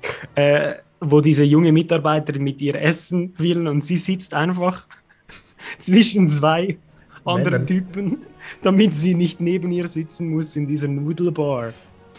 Und es ist so unangenehm. Es ist so äh, für, für soziale Menschen das zu sehen, es ist unglaublich, unglaublich unangenehm. Es hat etwas Schönes an diesem Film. Es ist, äh, sie hat viele Rituale offensichtlich, oder? Und sie wird mhm. nicht gerne in diesen Ritualen unterbrochen. Das mhm. heißt, äh, mhm. ihr Mittagessen ist ein Ritual. Sie geht immer in die gleiche Bar anscheinend, äh, diese Nudeln mhm. essen, und dabei schaut sie Kochsendungen. Mhm. Und jetzt muss sie plötzlich ihr, ihr, Ritual verändern, weil eine andere Person mhm. dabei ist. Ja, das stimmt. Ja, also hat mir auch gut gefallen, dieser Aspekt. Weißt du, was auch etwas war, was mir gefallen hat? Dieser, dass dieser äh, Film irgendwie versucht, so ein Fake-Out-Horrorfilm zu sein.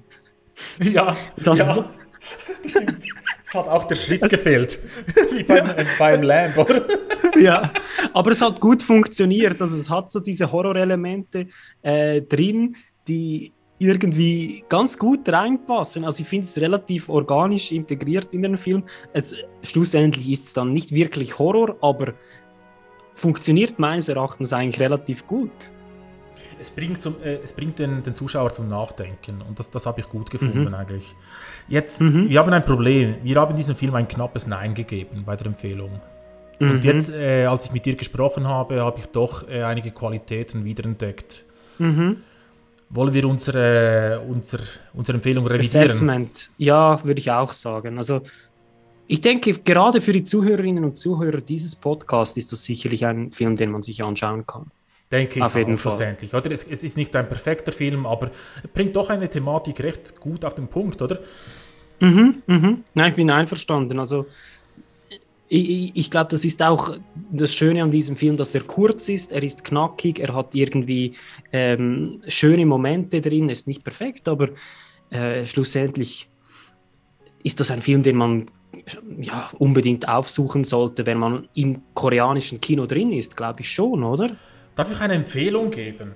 Schaut doch ja, zuerst gern. diesen Film an und dann The Infinite Two Minutes von äh, welches wir am, am NIF empfohlen haben. Ja. Zwei ja, kurze Filme, stimmt. die relativ gut funktionieren, beziehungsweise der, der japanische ist um äh, weiten besser, aber eine andere Thematik ja. halt, oder? Ja, eben dieser Infinite Two Minutes, ich habe es schon im NIF, äh, in der NIF-Episode gesagt, also das ist ein Film, der kurz vor der Perfektion ist. Ja. Das also, muss man sagen. Wenn man diese Filme an, nacheinander schaut, also, das ist drei Stunden köstlichste Unterhaltung, denke ich. Ja, Absolut. Man hat, man hat auch was gelernt, glaube ich. mhm. Mhm, auf jeden Fall. Also es ist sogar weniger als drei Stunden, weil ich glaube, der Infinite Two Minutes ist irgendwie 60 Minuten oder so, nicht? 70. Oder 70, ja, das kann auch sein. Auf jeden Fall kurz und knackig. Richtig. Und das ist dieser Film auch. Darum eben revidiert, finde ich gut, äh, auf eine Empfehlung von uns. Die armen Kerle, die nicht mehr äh, zuhören und nur die Empfehlungen Ich weiß nicht, ob noch jemand zuhört nach unserem massiven James Bond Rant. Aber egal. Hey, du wolltest das in diese Episode reinpacken. Nein, es ist gut. Ich bin froh, haben wir das gemacht. Ähm, und ich würde sagen, wir kommen zu etwas sehr, sehr positiv gefärbtem. Und zwar ist es die große Freiheit von Sebastian Meise, deutsch-österreichisch produzierter Spielfilm von 2021, hat in Cannes den Jurypreis der Sektion Un certain regard gewonnen, äh, gewonnen. Und noch viel cooler finde ich, hat in Sarajevo am Sarajevo Film Festival den besten Spielfilm gewonnen, der Competition. Und die gewinnen dort anscheinend, habe ich auch nicht gewusst, das Heart of Sarajevo. Wie cool ist das denn? Cool, cooler, cool. cooler als das Auge, würde ich behaupten. Nein, äh, und dann hat, The Heart of Sarajevo, come on. Das Diese, Auge von Zürich. Das Auge von Zürich. Gut, das Auge haben sie auch von Kichon geklaut, also denke ich. Äh, den Darm vom NIF, das wäre schön. Und dann haben wir in Sarajevo übrigens auch am Filmfestival wurde Georg Friedrich äh, die Auszeichnung für bester Hauptdarsteller verliehen. Jetzt musst du mir helfen. So. Georg Friedrich ist welcher? Ist ähm, Hans Hoffmann. Mhm, okay, der Protagonist, hä? Der Protagonist, genau. Ja, willst du uns kurz einführen in diese Geschichte? Genau, wie beginnt der Film? Er beginnt ähm, mit, mit, Aufnahmen in, eine, in einer Jury, in einem Gerichtssaal. Wird gezeigt, stimmt, stimmt. Äh, wie äh, Hans Hoffmann auf der Toilette äh, ja, Geschlechtsverkehr hat mit Männern. Ja. Mit, mit mehreren Männern. Über verschiedene Tage, er sieht immer ein bisschen anders aus. genau, hat, manchmal hat er einen Schnauz, manchmal hat er keinen Schnauz. Und äh, es ist so in einem wunderschönen, so Oldschool-Filmformat wird das gezeigt, jeweils. Äh, er sieht ein bisschen aus wie der Chef der Schür in Luzern.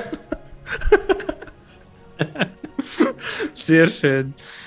Nein, also genau. genau also dann ist es dann auch schon relativ bald zu Ende mit den, ich sage jetzt Anführungsschlusszeichen, witzigen Szenen. Äh, er wandert dann ins Gefängnis wegen, ich glaube, es ist das irgendwie eine Form der Unzucht, oder? Genau, äh, ähm, wieder natürliche Unzucht hat es geheißen. Genau. In der Schweiz hieß übrigens 1942 hat man ja die Prostitution legalisiert, einfach so als blödes Snippet. Und damals hieß es noch die gewerbsmäßige Unzucht. Unzucht also ist ein gutes so, Wort, denke ich. Gefällt ist ein mir. gutes Wort, ja. äh, genau, wie dem auch sei, er wird eingesperrt und zwar erfahren wir dann quasi die Geschichte von Hans Hoffmann so über drei äh, verschiedene Zeitsträhle, zwei, äh, drei verschiedene Zeitperioden eigentlich erzählt. Und zwar äh, zuerst im KZ und dann äh, im Gefängnis. Und zwar haben wir im Gefängnis, glaube ich, sind es irgendwie zwei oder drei Zeitpunkte, die wir mitverfolgen, oder wo er wieder im Gefängnis war für diese Unzucht. Ja, also wir haben, äh, wie war es, die erste äh, Gefängnisstrafe war mhm. äh, kurz nach dem Zweiten Weltkrieg und da sehen wir, die, dass die Wachleute im Gefängnis alles Amerikaner sind und mit ein paar Genau, sind wir 45 oder so. Genau, und die haben da alles so, sowieso noch äh, komische Uniformen, die doch sehr stark an die, an die Wehrmacht oder wie, wie die auch hieß, mhm. äh, erinnern. Und äh, ja, er war selber schon im KZ und ging dann direkt ins Gefängnis. Das ist ein bisschen genau. ein Spoiler. Und äh, wir merken bei, bei den Intro-Szenen, als, als wir ihn zuerst, zum ersten Mal sehen, dass, dass er sich schon auskennt im Gefängnis. Oder er weiß, wie das mhm. Prozedere ist, zieht sich schon selber aus, mhm. äh, zeigt das Arschloch sozusagen. Mhm. Oder, äh, wir sehen alles, wir mhm. sehen alles, weil es eben ein deutscher Film ist. Das finde ich schön. Und äh, läuft auch nackt weiter, bis, äh, bis er da die Kleider bekommt. Das ist wirklich schon ein Routinier im Gefängnis, oder? Mhm. Und äh, das mhm. ist auch ein wichtiges Thema des Filmes dass er sich im Gefängnis eigentlich schon gut auskennt und weiß, wie es abläuft dort. Mhm. Und das Ganze ist schlussendlich auch eigentlich ein Gefängnisdrama, weil es spielt alles eigentlich immer im Gefängnis. Und wir sehen eigentlich dort Hans Hoffmann, wie er, äh, ja, wie er dort seine Zeit verbringt und seine Freundschaft vor allem eben mit, mit seinem ersten, glaube ich, Zellengenossen Viktor, die sich da gegenseitig mehr oder weniger äh, widerwillig zum Teil versuchen zu helfen. Ja, ich glaube, mehr dürfen wir fast nicht verraten, oder? Ja, ich glaube, die, die wichtigsten Punkte sind gefallen, oder? Äh, Hans Hoffmann mhm. ist homosexuell. Äh, das ist mhm. äh, früher nicht so okay gewesen wie heute anscheinend. Und mhm. Äh, was bedeutet das, wenn du ins Gefängnis geworfen wirst als Homosexueller? Mhm. Und äh, äh, gibt es eine Möglichkeit für Akzeptanz? Äh, von Zellengenossen oder von äh, Mit, äh, Mithäftlingen. Und mhm. vor allem, wie gehst du deiner Sexualität nach im Gefängnis oder wenn du genau, ins Gefängnis ja. reinkommst? Genau. Und ich denke, das Schönste an diesem Film ist auch hier wieder die Dreidimensionalität der Figuren. Wir können jederzeit ähm, die Motive, Ängste der Figuren nachvollziehen, ähm, und, und das sogar bei den irrationalsten Handlungen, die sie machen. Also wir können sogar so Kurzschlusshandlungen der Figuren irgendwie nachvollziehen, weil sie so gut geschrieben sind. Das finde ich besonders bemerkenswert an diesem Film. Ähm, und ja, einfach diese brutale, gnadenlose Art, die Schwächen der Figuren zu zeigen und die Stärken der Figuren zu zeigen und dieses Umfeld, das ist bleak unglaublich bleak, nicht?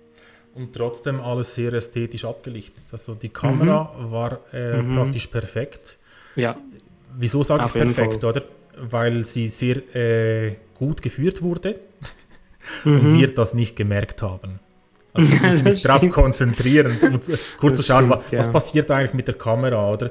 Und mhm. äh, normalerweise bei solchen Filmen kann man schnell in die Prätension reinkommen und denkt, äh, mhm. man muss den Zuschauern zeigen, wie gut die Kamera funktioniert oder wie gut der Kameramann ist oder der Regisseur. Und äh, hier war ganz klar die Handlung im Vordergrund und die Kamera mhm. war unterstützend, die Szenerie war unterstützend, die Musik war unterstützend, wo sie da war. Es war nicht viel Musik da, aber die, wenn sie da war, war sie effektiv. Mhm. Und äh, ja, das, die Dreidimensionalität nehme ich fast schon als gegeben, oder? Weil es wurde gut geschrieben. Ja, auf jeden Fall, ja. Ich, ich denke, du, du hast das schön gesagt. Es gibt doch so diese Theorie aus der Kunst, wo man sagt, wann ist etwas gute Kunst, das habe ich mir mal sagen lassen, wenn Form in materiellem perfekt aufgeht.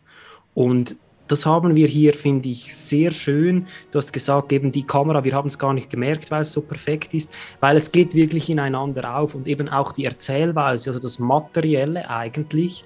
Ähm, wir haben zwar diese etwas, ich sage jetzt mal, verschachtelte Erzählweise über verschiedene Dekaden, die sich auch überschneiden, aber man merkt es nicht. Also es stört nicht im Flow, es stört nicht im Pacing, sondern es geht immer vorwärts. Es ist immer zielführend. Bei vielen anderen Filmen dieser Art werden wir zurückgeworfen und dann müssen wir uns wieder neu orientieren, wenn wir an einem anderen Ort zeitlich gesehen sind. Das ist hier nicht der Fall. Man mhm. ist immer irgendwie völlig mit dabei. Es hat alles einen, einen organischen Zeitstrahl im, im Sinne der, äh, des Plots, oder? Und äh, unglaublich intelligent gelöst. Normalerweise müssen Sie sagen, in welchem Jahr wir uns befinden, oder? Und hier mhm. hatten wir Anhaltspunkte. Zuerst der Schnauz. Äh, die, die, der Schnauz für die Gegenwart. Wir hatten ja. die äh, schlechte Schnittfrisur äh, mhm. für die Zeit nach dem KZ. Und mhm. dann hatten wir da die, die Rocker, fast schon Elvis Presley-Frisur äh, für genau. die Zwischenzeit, oder? Und genau. das, das habe ich sehr toll gefunden. Es sind wirklich diese drei Etappen, die gezeigt werden. Mhm. Aber was ich noch ganz wichtig erwähnen möchte, ist, haben wir ein Happy End? Dürfen wir äh, das sagen? Nein. Ja, wir können das sagen. Also wir haben ja gesagt, dass wir spoilern schlussendlich. Mhm. Das Ende, nein, das ist weit, weit weg von einem Happy End, würde ich, ich behaupten, oder? Ich denke, man kann es auch als Bittersweet anschauen. Also ich, ich fand also jetzt, und jetzt nochmal wirklich Spoiler Alert, ich finde es eigentlich Super extrem zynisch. hart, diese, ja, einfach diese Vorstellung, dass so ein Mensch, der äh, aufgrund keinen, keinem Fehler, den er selber hat, oder? Sondern nur wegen seiner sexuellen Gesinnung ähm, in so ein Sog von Gefängnis etc. Äh, reinkatapultiert wird, so auf das getrimmt ist, dass er außerhalb dieser äh, Welt gar nicht mehr funktionieren kann. Das war das viel, schon oder? Und er wurde immer als Perverser äh, angesprochen mhm. am Anfang, oder? Und das, das habe ich so brutal gefunden. Und dann sehen wir am Schluss, oder? Die, diese coole Szene, die wir eigentlich gemacht ja. haben, oder? Ja, ja. Diese Szene und was eigentlich Perversion heißen könnte, oder? Mhm. Und äh, das ist zu viel für ihn. Und das finde ich so brutal, dass er immer als das beschimpft wurde. Und eigentlich mhm. hat er nur Liebe gesucht oder äh, Sexualität, ja, oder? Nicht mehr. Stimmt. Das Minimum du eigentlich. Deep Web XXX. Genau. Das Deadly Fisting. Deadly Fisting. Ja. Ähm, ja, ja, also, also ich finde ich find die, die, die, die Szene am Ende finde ich hart. Ich finde es auch wunderschön, wie der Titel dann enthüllt wird, die große Freiheit. Ja.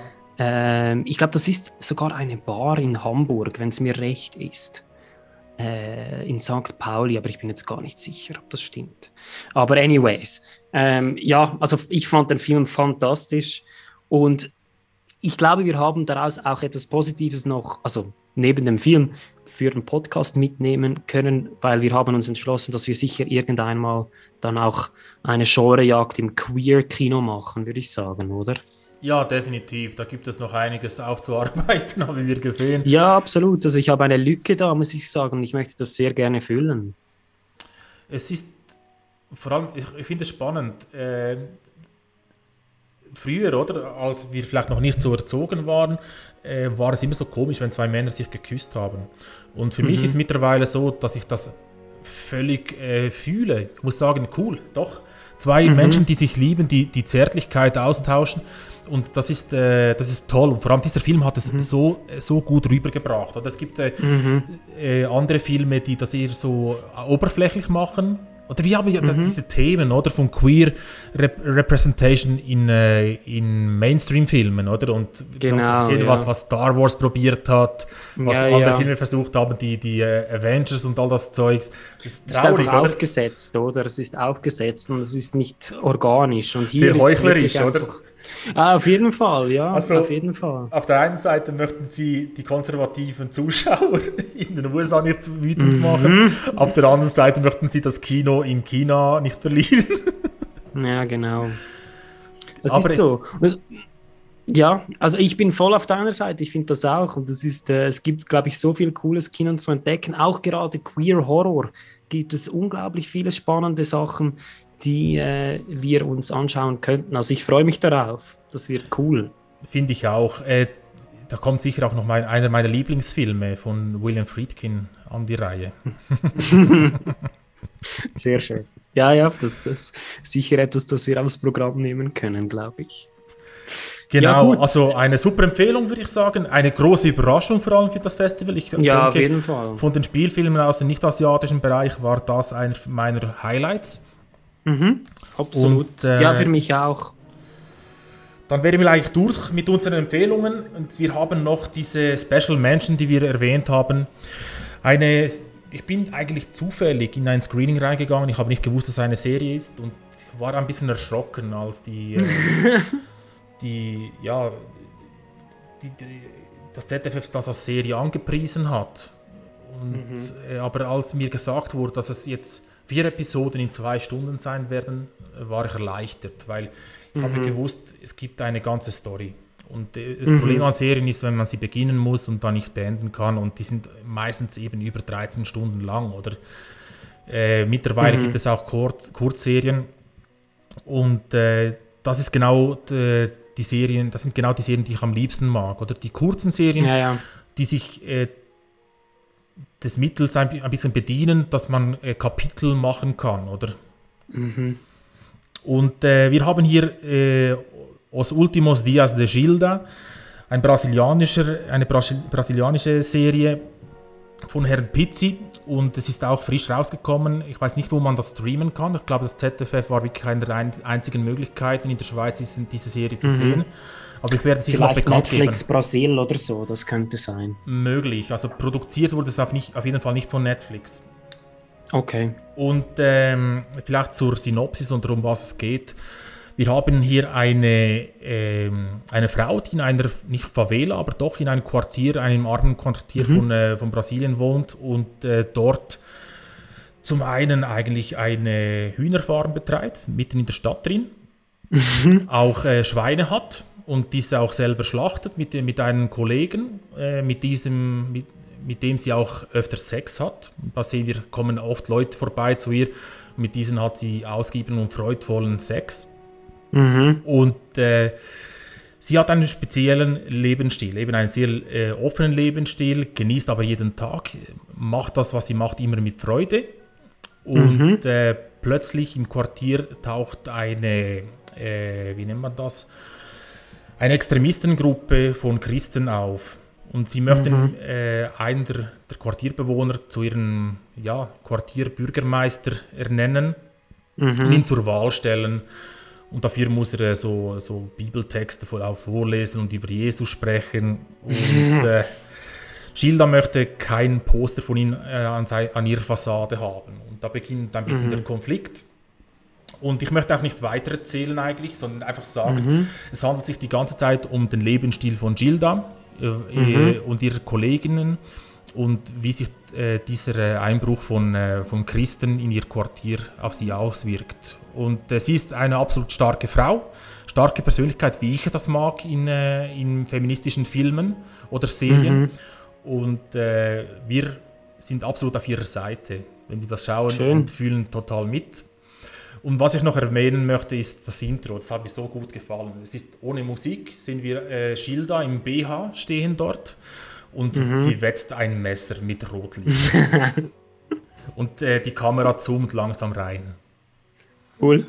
Klingt spannend. Ja, ja also eine, eine Empfehlung für die Leute, die sich auch Serien gerne reinziehen möchten. Und für mhm. mich habe ich es auch hier erwähnt, weil es äh, auf der großen Leinwand sich wirklich gut, anzu also, äh, gut anzusehen war und dieses Medium auch äh, zu nutzen wusste. Mhm. Also so ein bisschen eine logische Fortführung von unserer Empfehlung vom NIF, The Magician on the Skywalk, schon fast. Genau, weil es doch ortsbezogen ist und mhm. äh, doch kulturell auch relevant. Das ist das, was wir ja mögen an Serien, oder? Richtig, und eine gewisse Authentizität oder Echtheit, mhm. die wir mhm. sehr schätzen bei solchen Serien und Filmen. Schön. Ja, sehr cool, also es klingt spannend ja, wenn man das finden kann, dann soll man das sicherlich anschauen. das äh, spricht, glaube ich, für sich selber, was du jetzt da erzählt hast. Nur zwei Stunden, ich denke, das ist machbar. Ja, super, ja, ist super.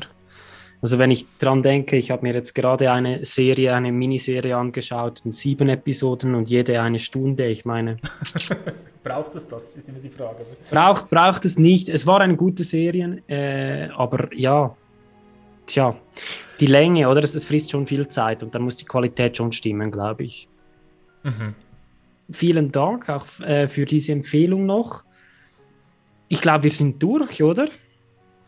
Ja, es gibt eben noch andere Filme, die wir geschaut haben, die wir nicht äh, erwähnt andere, haben. Ja. Und äh, ja, man kann immer reinschauen. Ich meine, diese Filme, die wir nicht erwähnt haben, sind nicht absolute schlechte Filme oder absolut gute Filme, mhm. sondern eher das Mittelmaß, das für uns ein bisschen eher uninteressant war.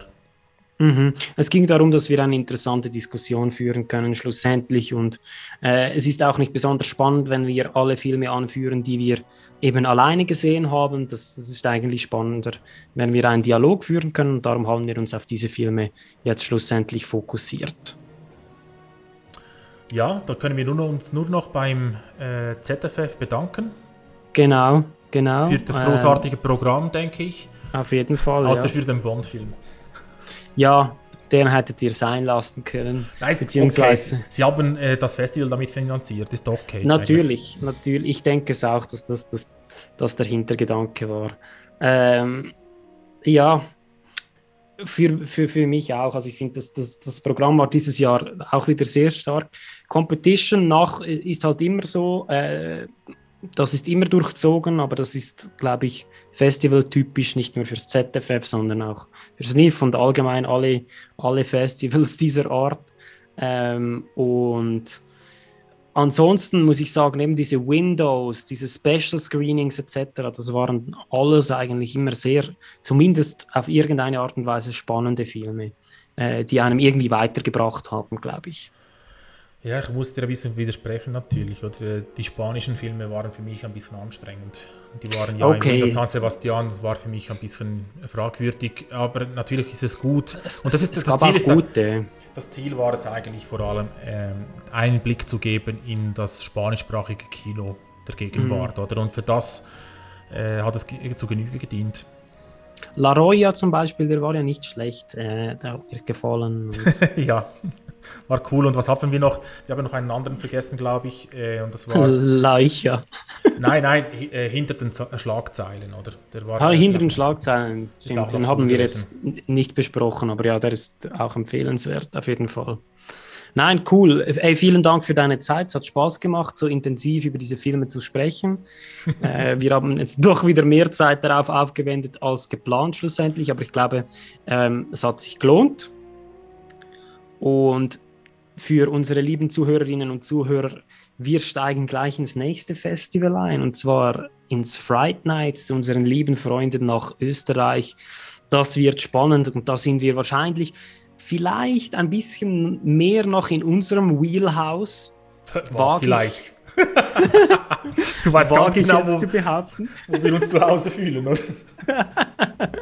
also ich habe schon die ersten paar Shorts geschaut und es sieht toll aus. Ich, ich freue mich wirklich richtig und so eine Episode, die bald, bald herauskommen wird. Also wir werden uns da sputen, damit wir vor dem Festival Empfehlungen geben können. Mhm. Und ähm, in diesem Sinne möchten wir vielleicht noch hinweisen auf einen tollen Anlass, den wir persönlich kuratieren werden am 30. Oktober im Kochareal in Zürich. Äh, dort gibt es Horrorfilme, aus äh, fünf verschiedenen Epochen, kuratiert von uns, kommentiert von uns und mit Trinkempfehlungen zu jedem Film. Wer Bock hat, wer sich äh, nicht beim Mainstream-Programm des Riffraff verpflichtet fühlt. Ich habe schon gedacht, dass du mit dem kommst. Der kommt zu uns. Es ist kompatibel. Das Riffraff äh, fängt später an. Wir starten am Mittag etwa. Genau, wir starten am Mittag. Also ihr könnt zuerst die guten Filme schauen kommen, euch betrinken und dann könnt ihr ins Mainstream-Kino gehen. Also perfekt. Ja gut, nach dem Rachenputzer wird wahrscheinlich alles easy. Das stimmt. Dann gehen die meisten nach Hause wahrscheinlich. Ja. Und sitzen um zu weinen, Ecke. oder? Genau. Genau, um zu weinen. Mit, mit Kleidern in die Dusche. Sich die Wunden lecken. die emotionalen.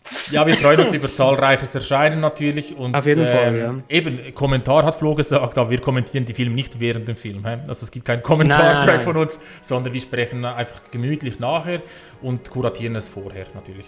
Genau, also es gibt einfach eine Kontextualisierung als Einführung zum Film, so kann man es sagen. Ich denke, das ist wichtig ähm, an dieser Stelle zu erwähnen. Und Eintritt frei, Kollekte, also was soll man dazu noch mehr sagen? Gut, äh, nochmals herzlichen Dank, Martin. Und Danke ich denke, dir, wir sehen uns bald, oder? Für äh, Fright Nights. Wir sehen uns, ja. Wir werden das ausgiebig behandeln. Glaube ich auch. Hörst du, hörst du diesen Ton? Die Ukulele? Nein! Richtig! Die kommt nämlich jetzt. Vielen Dank äh, fürs Zuhören. Bis zum nächsten Mal beim Art of Trash Cinema Podcast. Arrivederci.